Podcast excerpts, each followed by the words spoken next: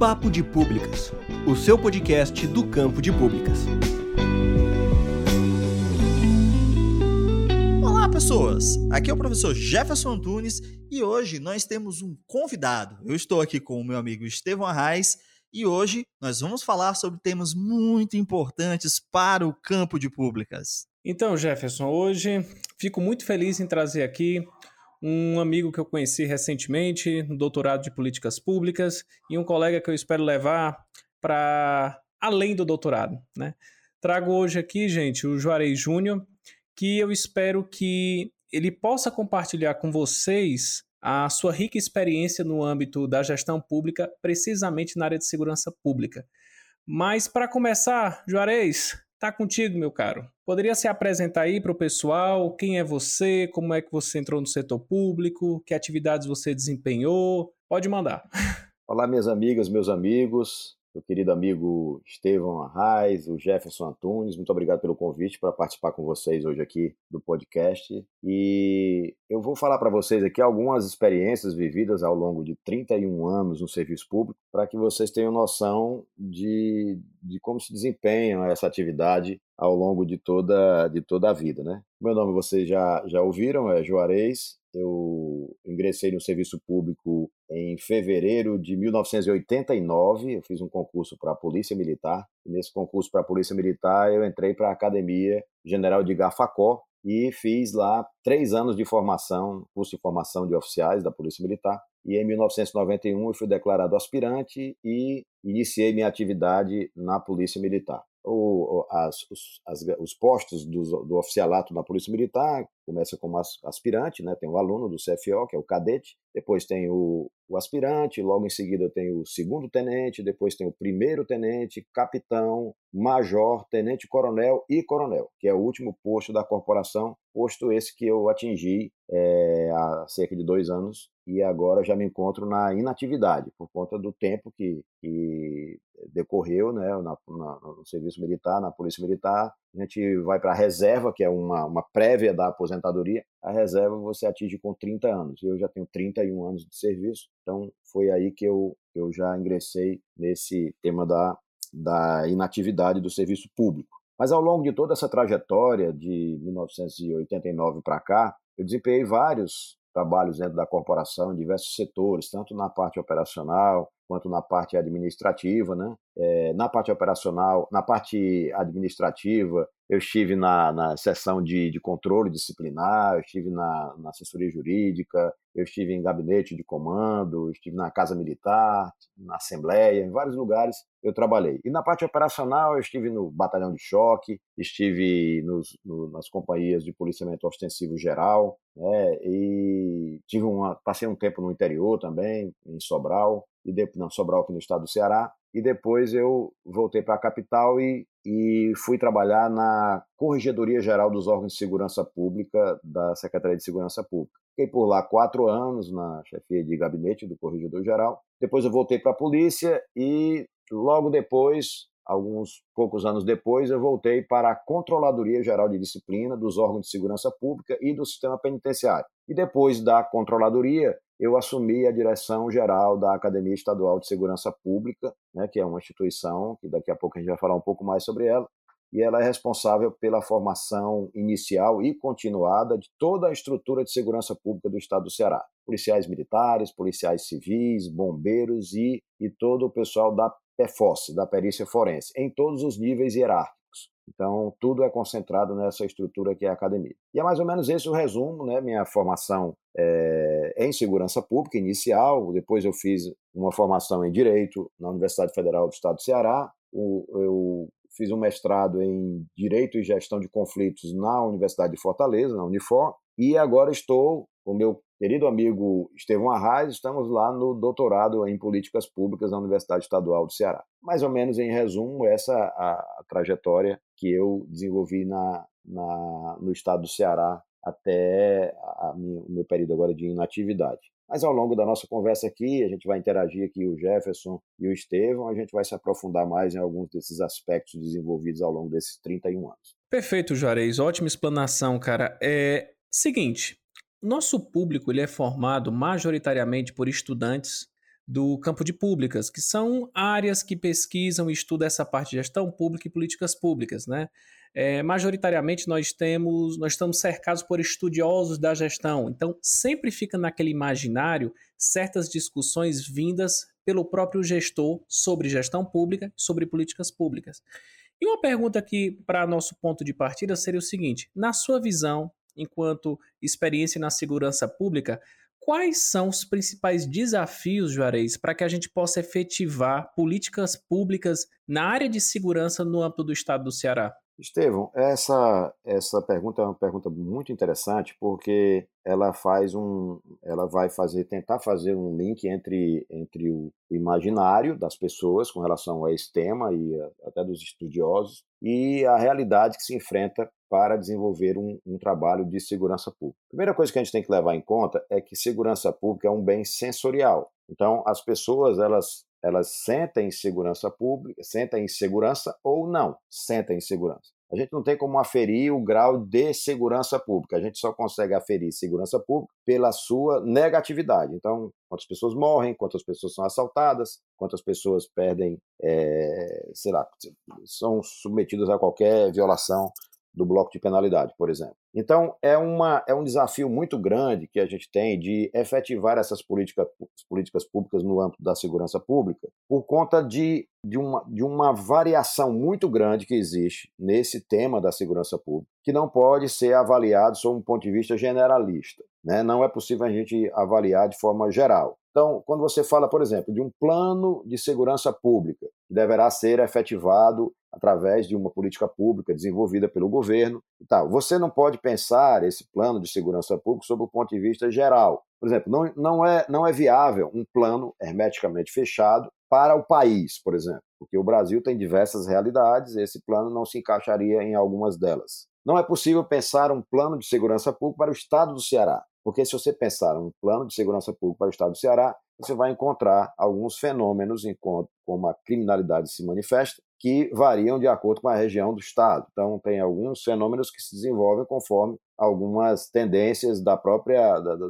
da, da forma de convivência das pessoas naquele ambiente. Até para o município, por exemplo, se você pensar um plano de segurança pública sob o ponto de vista de efetivar uma política pública. Dentro do município de Fortaleza, por exemplo, você vai ter dificuldades, porque a manifestação criminosa na área central da cidade é diferente da manifestação criminosa na região da Orla. Tem toda uma conformação diferente sob o ponto de vista topográfico, climatológico, uma série de coisas que, que mudam completamente. Então, quando você tem é, você, você é, quando é desenhada essas políticas de segurança pública, por exemplo, elas têm esse desafio grande que é achar a adequação para cada realidade delas. E uma outra coisa que às vezes é, cria uma dificuldade grande para a efetivação é porque na, na, na montagem, na, na, idealização dessa política pública, às vezes ocorre de, de alguns atores importantes que vão operacionalizar esse trabalho, essa, essa política pública, por exemplo, não participam da elaboração ou da concepção dessa política pública. Então, quando eles não participam dessa elaboração ou da concepção, o que é que acontece? É, há uma distorção completa do que diz respeito ao pensamento da, da, da, do, do, Estado, da, administração pública em desenvolver aquela política pública e a efetividade dela por conta dessa falta de comunicação, por exemplo. Então, é, nos, quem são os atores que eu quero dizer? Os atores são a sociedade como um todo, que diga respeito àquela política pública, os profissionais da área de segurança pública, os profissionais da área de saúde, que tem a ver com isso, profissionais da área de educação, que tem a ver com aquele ambiente onde vai ser desenvolvida a política pública. Então, há, uma, há, há um hiato aí de comunicação em alguns pontos, há um hiato de comunicação que fazem com que a política pública tenha uma dificuldade muito grande de operacionalizar. A, a via das vezes, ela, ela, ela surte efeitos positivos, mas quando, mesmo quando ela surte efeitos positivos, a gente percebe claramente que se ela tivesse sido precedida dessa, desse link de, de comunicação com esses atores que participam da efetivação da política pública, os, os resultados seriam várias vezes melhor. Né? E um outro problema que, que gera uma dificuldade muito grande nesse tema é a continuidade. Né? Nós temos várias políticas de segurança pública, vamos dizer assim, que são implantadas e elas acompanham a, o, o, ideal daquele governo. Então, quando, quando muda o governo, há uma tendência de mudança daquela, daquela política pública, daquele, daquela, daquela atividade policial fruto de uma política pública, porque ela não se adequa à, à, coloração partidária, ou então algum pensamento já pré-estabelecido do, do governante que está durante aquele período. Então, vários são os desafios para gente, a gente enfrentar diante de uma política de segurança pública, tanto desafios internos quanto desafios externos. Eu acho que é mais ou menos isso que eu podia dizer, mas possivelmente se deve perguntar mais alguma coisa, a gente aprofunda, se for possível, essa temática.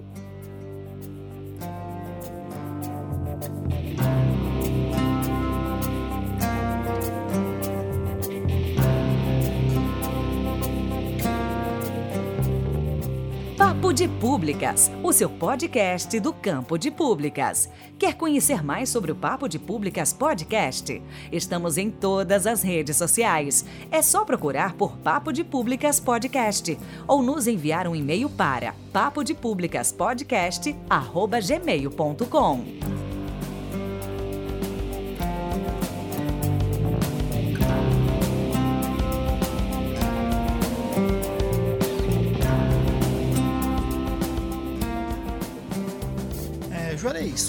falou, é, eu acho que esse problema da continuidade de políticas públicas estar à revelia né, da política em si é uma marca do Brasil. Né? Nós temos muita dificuldade em compreender políticas de Estado, políticas de governo, né, políticas locais, políticas regionais, para dar uma certa conformidade para o processo político. E isso influencia diretamente não só esse processo político, mas influencia toda a sociedade, todas as relações. E é, como é que isso, assim, você pode falar de uma forma mais aprofundada, essa falta de continuidade, como é que ela vem afetando o serviço público na área de segurança? Bom, Jefferson, essa, essa falta de continuidade, ela, ela, como é que ela surge, né? Vamos, vamos pensar. É, você tem uma, um determinado programa de policiamento preventivo ou de policiamento repressivo, e esse, esse, esse programa, vamos dizer, ele começa a ser efetivado. E a, à medida que ele vai evoluindo, que ele vai sendo desenvolvido, quando chega no momento de você trabalhar a avaliação dessa política pública para que ela seja aperfeiçoada e continuada ah, com, esses, com os aperfeiçoamentos que ela careça, por exemplo, há uma substituição por, um, por uma outra, que pode trazer uma resposta mais efetiva. Às vezes você é, é você é, é, é conduzido pela, pela, pela, pela circunstância. Você tem um, um, problema qualquer de ordem social, e aí aquele problema de ordem social faz com que toda uma ideia que existia, concebida para uma determinada política pública, seja completamente transformada para uma outra que atende àquela realidade do momento e faz com que se abandone aquela anterior sem que você tenha é, é, tido a, a, oportunidade de avaliar aquela política pública e fazer as adequações mais necessárias. Eu percebo isso quando, quando você tem, por exemplo, eu, eu, eu escuto muito, às vezes viajando, dando alguma palestra, conversando com algumas pessoas pelo país, quando se fala, por exemplo, em, é, em um plano de segurança, é, um plano de segurança pública, né, uma, uma política de segurança pública constitucionalizada, com algumas ideias inovadoras, coisas diferentes do que nós vivenciamos hoje. E aí eu fico muito preocupado, porque é o seguinte, a Constituição Federal ela já tem lá toda todo um contorno de como deve ser operacionalizada a segurança pública no estado, no país. Só que o problema é o seguinte: a gente vem tentando vários modelos diferentes, várias opções diferentes, e parece até que a gente nunca tentou o que está escrito na Constituição. O que está escrito lá parece que a gente nunca tentou. A gente fica sempre imaginando outras ideias, até com substituição de atores institucionais, por exemplo. Né? E aí, por exemplo, é, você tem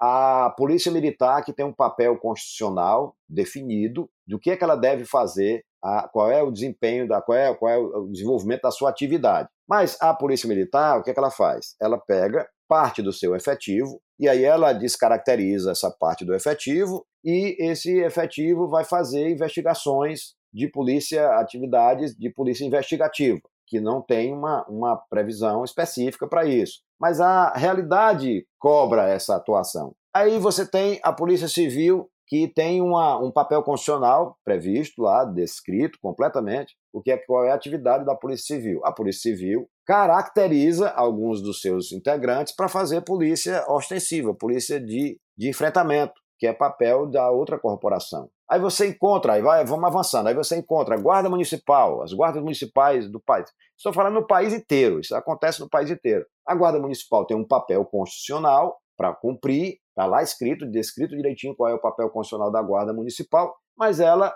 ela pega seu efetivo e vai é, é, atuar em substituição à atividade da, da polícia ostensiva, descrita na Constituição também. Aí você vai encontrando essa, essa substituição de papéis de cada um, e aí vem a pergunta: será que a gente já tentou o, é, é, operacionalizar, criar uma política pública que atenda aos contornos constitucionais de cada instituição cumprindo exclusivamente o seu papel? A gente não tentou. A gente quer mudar a Constituição, quer mudar a realidade das, das instituições, das corporações, como é, é, aferindo uma negatividade de que, de que essa atuação não está trazendo um resultado positivo, só que a gente nunca experimentou esse modelo constitucional brasileiro, a gente não experimentou de verdade esse modelo constitucional, e também, muito menos, é, fez avaliações dessa, de, desse emprego, desse modelo constitucional. Então, eu fico preocupado nesse aspecto da continuidade, porque a gente não segue, não avalia para saber se valeria a pena seguir e já substitui. É uma regra muito utilitarista, é uma coisa que se eu lanço uma modalidade, se eu lanço uma política nova e eu noto que tem uma aceitação, as pessoas gostam, pronto, é aquela.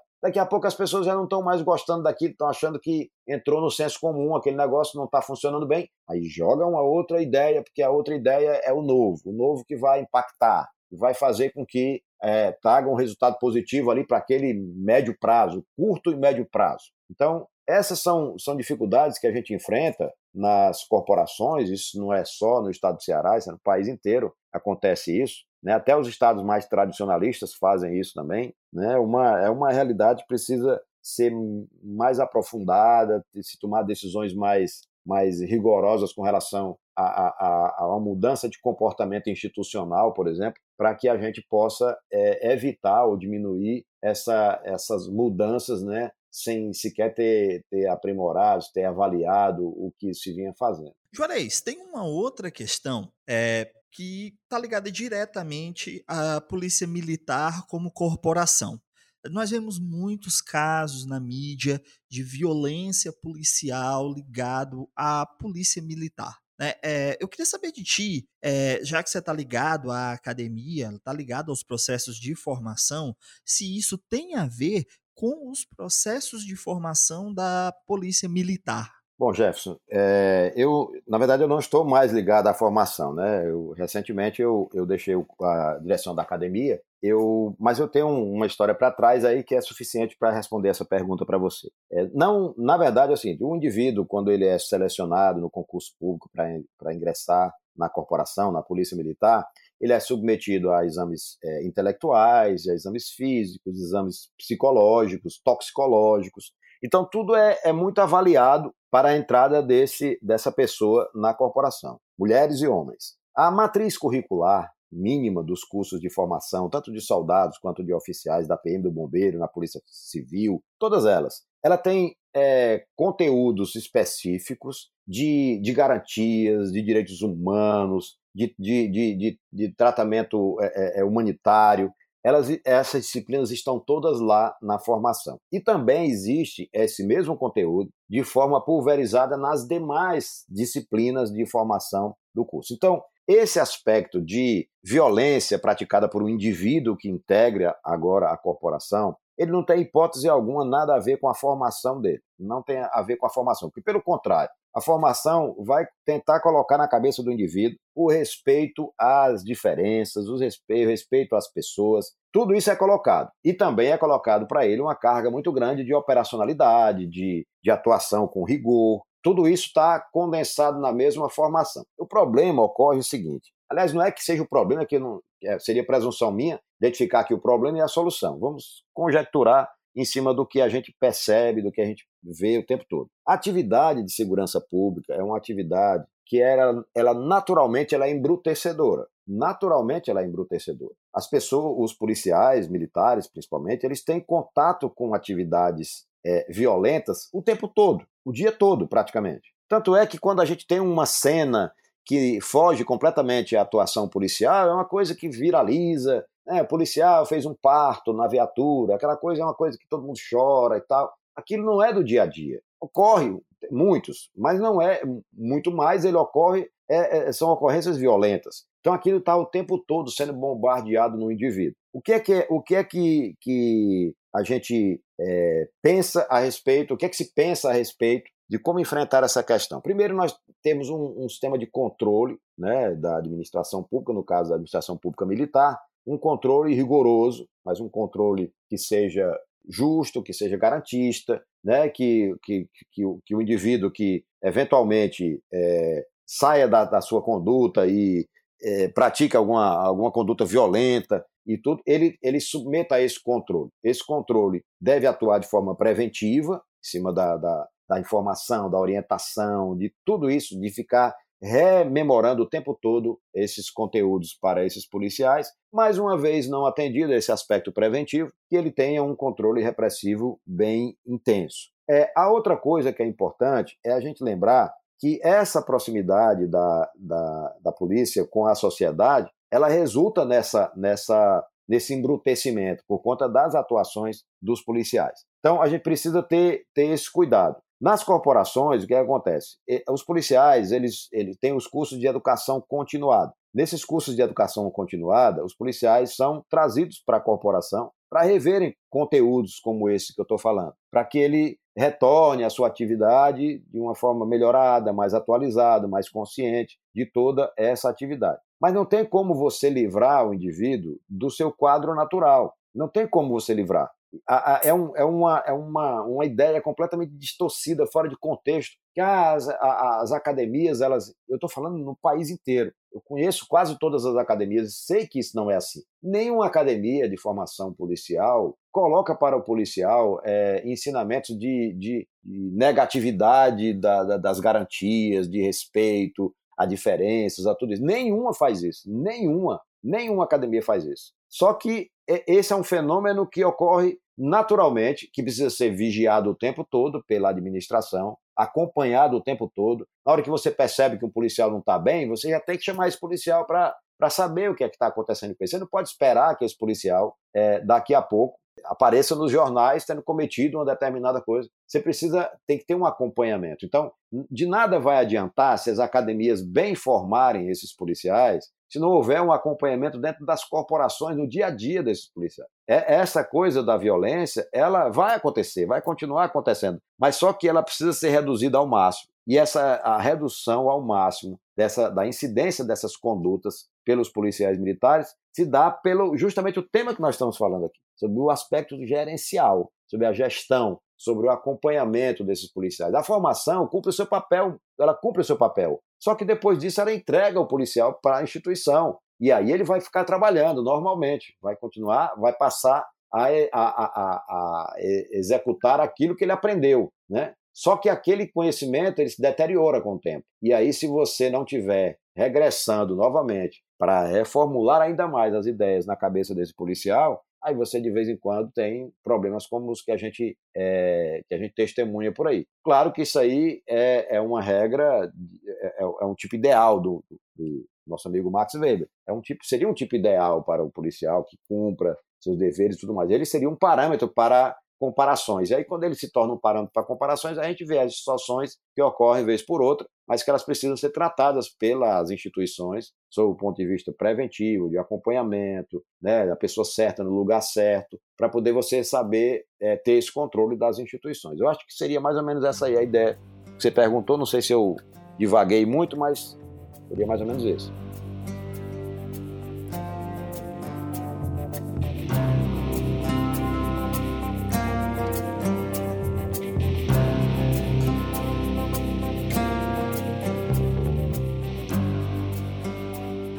De Públicas, o seu podcast do campo de públicas. Quer conhecer mais sobre o Papo de Públicas Podcast? Estamos em todas as redes sociais. É só procurar por Papo de Públicas Podcast ou nos enviar um e-mail para papodepublicaspodcast@gmail.com.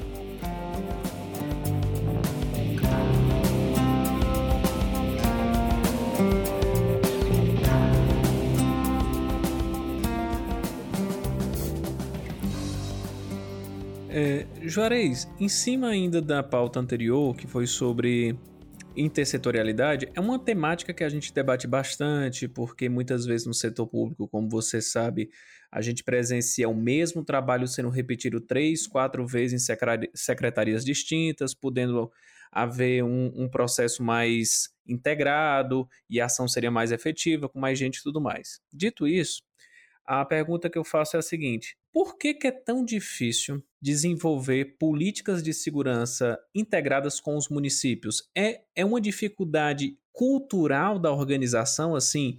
Quando o governo do estado ele desenvolve alguma atividade junto com os municípios, aí envolve Ministério Público, um, um estatuto da criança e do adolescente e uma outra instância municipal. Por que, que é tão difícil haver esse trabalho intersetorial? É a falta dessa cultura onde cada setor trabalha no seu quadrado, ou é porque nós carecemos ainda de uma estrutura de gestão pública que, que entenda que o problema é complexo e, portanto, a solução tem que vir integrada? Estevam, o que você está falando aí é uma coisa muito verdadeira. Agora, se a gente voltar um pouquinho no tempo, a gente vai perceber que já foi bem mais difícil, já foi bem mais complicado. Hoje, é, se tornou um pouco mais fácil por conta da do, do, do Ceará Pacífico, da aproximação das instituições para discutir o mesmo tema, tanto no que diz respeito à parte institucional, como nos três poderes mesmo, poder executivo, o legislativo e o judiciário, e o Ministério Público, Defensoria Pública e tal, e até os órgãos federais também, que integram todo o, o, o aspecto lá do toda, toda a estrutura, a dinâmica do Ceará Pacífico. A, ainda há uma, um, um, problema no que diz respeito às, às, as afinidades políticas do, do, do, do, governador, por exemplo, com os prefeitos no interior. Então, há alguma resistência, às vezes, às vezes há uma vontade do governo do estado de colocar determinados equipamentos em, em algum município e às vezes aquilo não é interessante para o município porque pode dar uma visibilidade maior para um adversário político. Então tem, tem essas questões políticas que dificultam às vezes o trabalho de implantação desses programas que são desenvolvidos pelo atual governo do estado do Ceará, como do raio, né, o proteger, essa coisa das unissegs, das, uni, da, da, das unidades de segurança integradas e tudo. No ponto de vista das instituições internamente, você falou dos municípios, mas do ponto de vista das instituições, Polícia Militar, Polícia Civil especificamente, né, e até a própria perícia forense, eu não, não entro no bombeiro, assim como o bombeiro tem uma atividade muito própria, mas da Polícia Militar e da Polícia Civil tem sido um, um trabalho que tem tido uma aproximação muito grande. O Estado do Ceará já tem vários equipamentos que são integrados para trabalhar esse aspecto de segurança pública, e que é um avanço muito grande em relação aos estados brasileiros que não estão longe de chegar onde nós já chegamos. O estado do Ceará, por exemplo, a Academia Estadual de Segurança Pública é única, não tem nenhum no Brasil, em que forma todo mundo, forma PM, Bombeiro, Polícia Civil e PFOS na, na mesma instituição. Né? Nós temos uma coordenadoria de operações aéreas que também é integrada. É, o Centro de Operações de Segurança, que é a CIOPS, ela é completamente integrada. Nós temos a Controladoria Geral de Segurança Pública, que trabalha de forma integrada também. Então, até se houvesse, por exemplo, uma, uma, uma ideia de uma reforma constitucional e a gente unificasse as corporações, Polícia Militar e Polícia Civil no Brasil, eu acho que o Estado do Ceará seria o que ia ter o menor impacto, porque nós já temos muita coisa integrada, já tem muita coisa que funciona tudo junto, e, e os outros estados por aí não tem nada, seria tudo, é tudo separado. Então, você quer ligar para o 190, você quer ligar com a Polícia Militar? 190. Você quer ligar para o Bombeiro? É 193. É 193 para o Bombeiro. Aqui no Ceará, não. Aqui no Ceará, você liga 190, você fala com a MC, liga, fala com a Etufor, você fala com a, com, a, com a Polícia Militar, Polícia Civil, Bombeiro, Polícia Rodoviária Federal. Você fala com todo, todo o aparato de segurança pública do Estado, você fala pelo mesmo número. Né? Então aqui há um avanço muito grande no que diz respeito a esse quesito integração. Agora, quando nós partimos para a parte de, de, de, outra, as secretarias, por exemplo, como dentro do, do Ceará Pacífico, as secretarias interagem o tempo todo, então há uma proximidade muito grande agora, ainda é, ainda está aquém do, do ideal, mas é muito mais do que já foi, né? Do que diz respeito à proximidade no, no, do programa do governo de, de, do, do,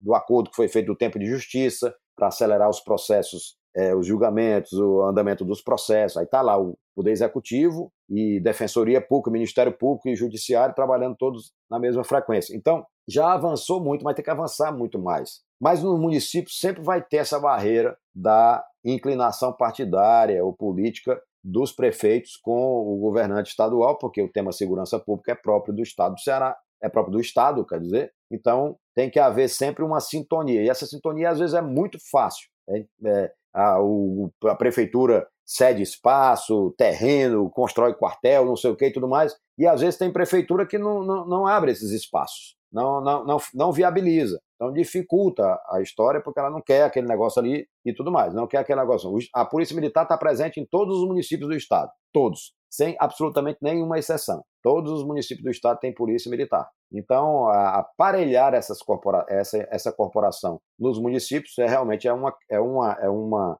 um aspecto que depende dessa, dessa relação mais próxima do, do, do, do, Estado com o município. Mas isso não ocorre de forma hegemônica, tem, tem algumas distorções em alguns lugares que não se, não se alinharam ainda. Eu acho que é mais ou menos por aí. Então, Jareis, só para encerrar, como eu já falei, nosso público é formado por estudantes de gestão pública que almejam o quão breve se tornarem servidores públicos e tudo mais. E eu queria pedir que você direcionasse agora a sua fala para esse pessoal na seguinte questão: o que é que você diria pra, para os estudantes do campo de públicas que serão futuros gestores públicos que almejam seguir alguma carreira pública no setor público e mais especificamente na área de segurança pública? Tipo de conselho você daria para esse pessoal? Ah, o conselho, o Estevam, que eu daria era o seguinte: era que na, na formação ou no, nos espaços mais adequados que eles encontrarem para antes mesmo de entrar no serviço público, ou tão logo entrem no serviço público, eles procurem se aperfeiçoar ou se aprofundar ainda mais no aspecto gerencial. Hoje nós temos um, um, um problema que tá, aparece assim na cara para todo mundo. Você, por exemplo, você faz um concurso público para magistratura, o exemplo faz um concurso para magistratura, aí você tem um excelente conhecimento jurídico, você tem uma capacidade judicante espetacular, mas um belo dia você recebe a incumbência de ser o diretor do fórum. E aí você chega lá para ser um administrador daquele fórum, aí você tem problema, porque você não vai poder administrar com a, o seu conteúdo jurídico. Você precisa ter conhecimento de gestão, saber como dinamizar aquela atividade, aquele pessoal, aquela logística, né, aquela, aquela, aquela estrutura daquele prédio, aquela coisa toda. Então, aí você vai ter dificuldades. Então, por mais que a sua atividade no serviço público né, seja uma atividade que seja é, operacional, que tenha determinadas vertentes que te atraem bastante, mas você não pode, em hipótese alguma, esquecer o aspecto gerencial. Na academia, a gente via isso, lá na Academia Estadual de Segurança Pública. Por exemplo, um, a título de exemplo, você faz um concurso para delegado de polícia civil. Aí você tem todo aquela, aquele conhecimento, vai ter instrução de, de operacionalidade, técnicas de investigação, uma série de outra coisa. Aí você vai lá tirar seu plantão, fazer suas investigações, seus inquéritos e tudo mais. E quando você for chefe de departamento, quando você for delegado regional, quando você tiver a incumbência de,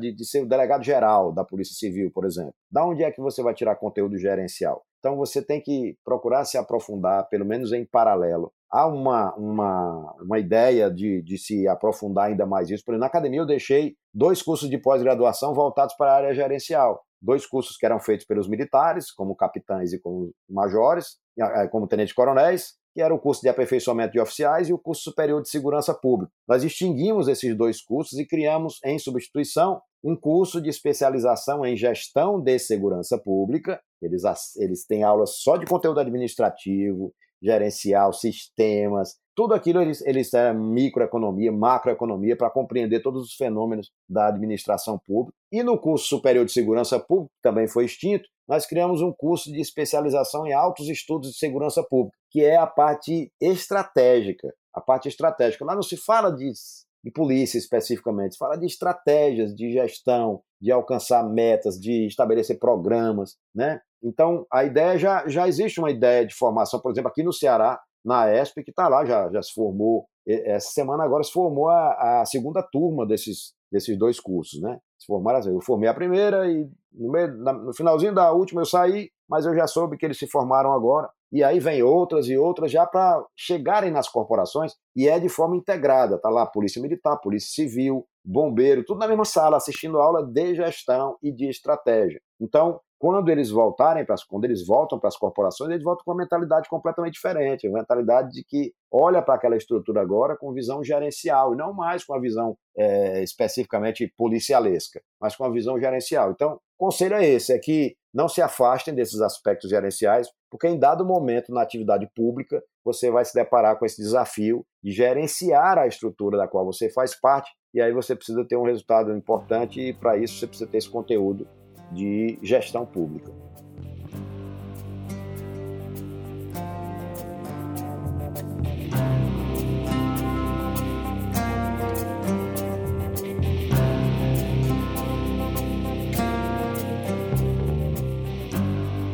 Papo de Públicas, o seu podcast do campo de públicas. Quer conhecer mais sobre o Papo de Públicas Podcast? Estamos em todas as redes sociais. É só procurar por Papo de Públicas Podcast ou nos enviar um e-mail para papodepublicaspodcast@gmail.com.